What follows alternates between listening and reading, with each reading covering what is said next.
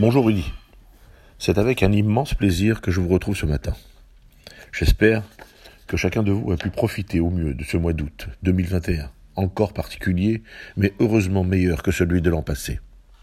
Il est vrai que pour les habitués, il a été un mois de plus sans pouvoir se rendre en Israël.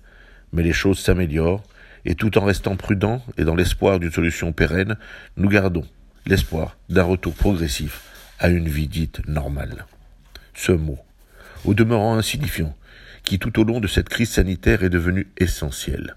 Un mot dont nous avons tous retrouvé le sens. Nous, qui souvent aspirons et admirons l'extraordinaire, avons compris que revenir à certains fondamentaux est un véritable bonheur. N'est-ce pas là une des premières leçons de cette période compliquée que nous avons traversée? N'est-ce pas aussi un message fort que nous devons intégrer dans notre vie au quotidien?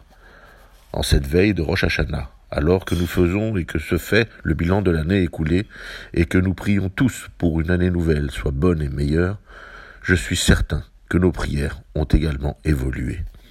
Nous prierons tous le ciel afin qu'il nous préserve des maux de la vie et nous remette sur le chemin de la vie normale.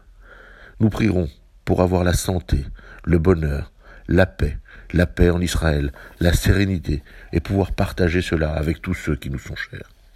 Bien sûr, nous restons conscients et devons rester vigilants et combatifs face à la haine, au racisme et à l'antisémitisme antisioniste qui continue à s'exprimer. Les manifestations antisémites, les profanations et les banalisations de la Shoah nous appellent au combat et nous devons aussi prier le ciel afin qu'il nous donne la force de vaincre. La haine antisémite et le terrorisme sont des dangers toujours présents, et l'ouverture dans quelques jours des procès des attentats de novembre 2015 nous rappelle ce que les idéologies mortifères peuvent provoquer. Chers amis, que ces fêtes vous apportent à tous le meilleur et qu'elles participent au retour vainqueur de la lumière face aux obscurantismes. Shana Tova et à la semaine prochaine.